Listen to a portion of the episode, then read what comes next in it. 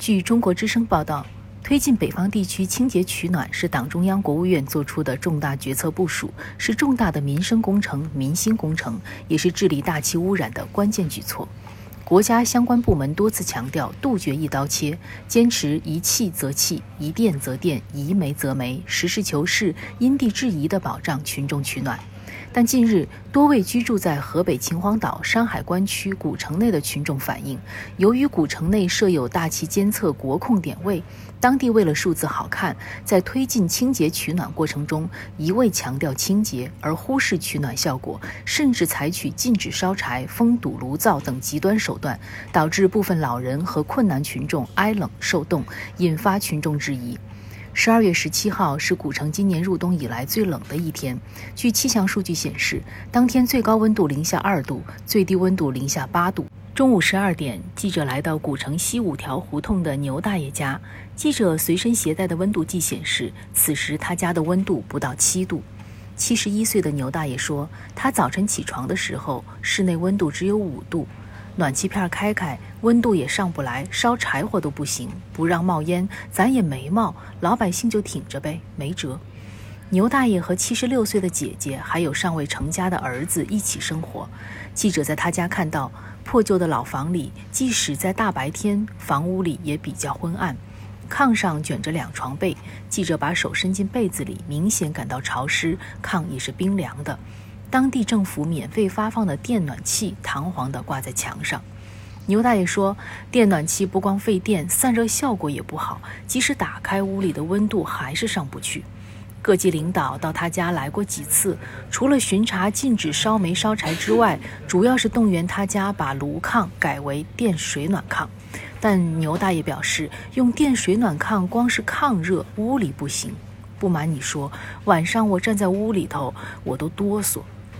牛大爷的儿子说，他晚上睡觉经常被冻醒。最让他担心的是，过几天温度再低一些，水管冻了，可怎么做饭？当天，记者又随机来到山海关古城里东安家胡同的一户人家走访。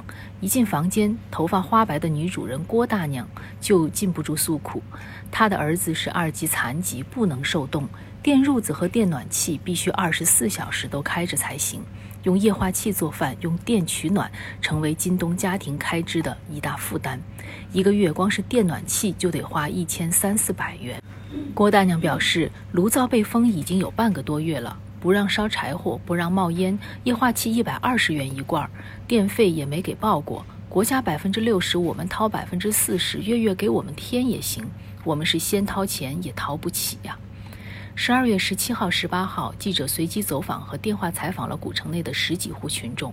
不少群众对当地推进清洁取暖工作的方式方法颇有怨言。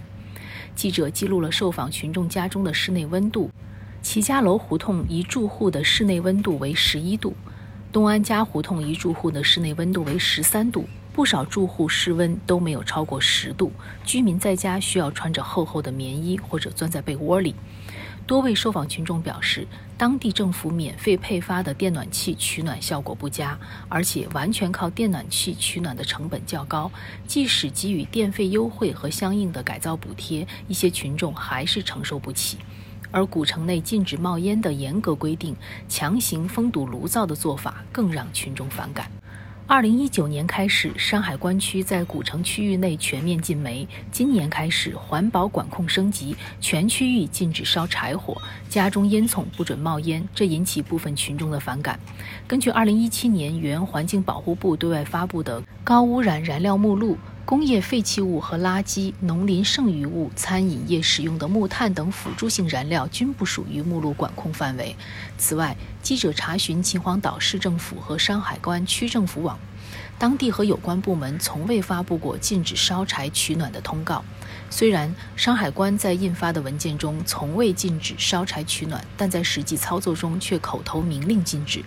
十八号，记者以古城居民为名，电话联系到山海关区清洁取暖服务保障热线，值班人员明确表示，古城内不准烧柴，这是区里规定的，烧柴会带来大气污染。值班人员还表示，如果说家里特别冷，只能自己想想办法，我们也没有办法，咱城里都这样，我妈我爸也在城里住，我家也是用电暖气。没办法，确实都反应冷，但是也不是说一下就能解决的，咱们自个儿先想想办法吧。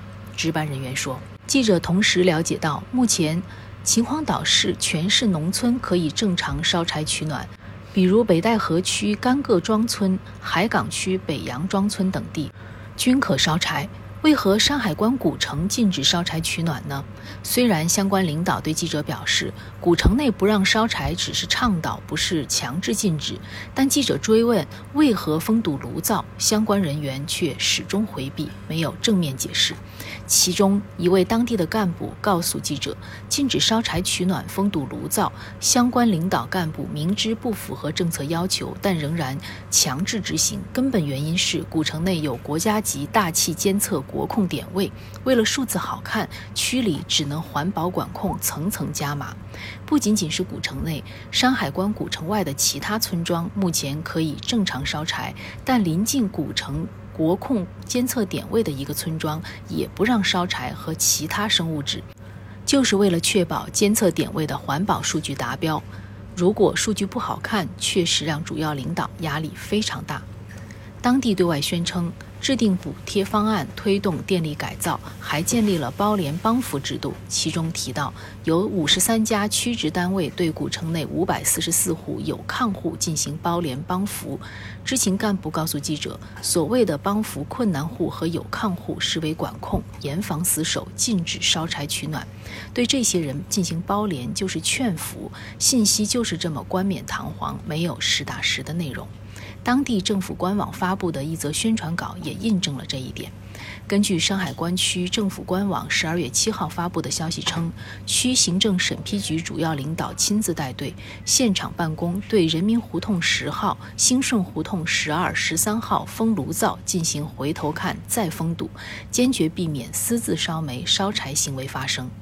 采访中，多位从事大气污染防治工作的业内人士对记者坦诚。推进清洁取暖过程中，如果损害了群众的直接利益，就是舍本求末、形式主义。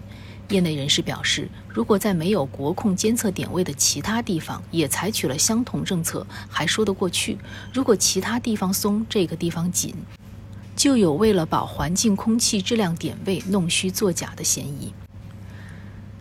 感谢收听羊城晚报广东头条，我是主播朝文。